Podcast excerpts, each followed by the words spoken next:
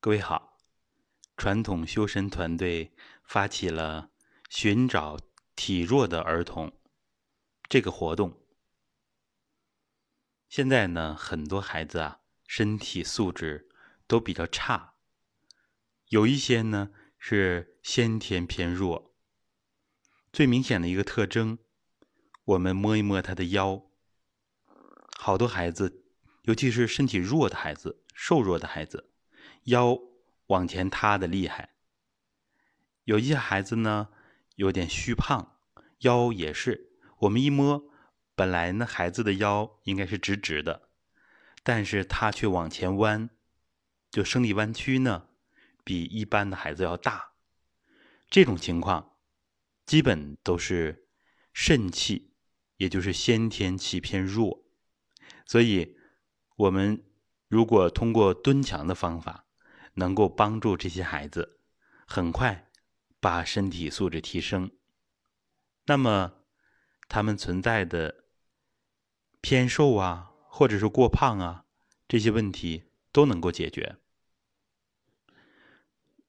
尤其是常见的像近视、鼻炎、过敏等等，其实这些问题，爱感冒是吧？有的是经常发烧、肺炎。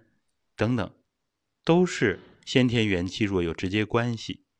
那么通过蹲墙，尤其是如果能参加我们暑期的蹲墙班，那会对孩子健身还有开智会有整体的提升作用。而且呢，我们还有诵读经典的内容，非常适合蹲墙同步来进行。会让孩子对经典有更深入的理解。比如说，《道德经》是我们诵读的重点，“骨若筋柔而握固”，到底什么意思呢？我们通过蹲墙的练习，可以让孩子们切身的感受到，蹲墙之后啊，这个筋骨变得柔软。然后还有，比如说治虚极、守静笃，到底什么状态？蹲墙也能让孩子们切身感受到，这就把传统修身落到了实处，而且重点的是把孩子的身体素质、身心素质整体的提升了，所以非常的有意义。如果考虑参加，请微我的助手五七幺幺二八六七八。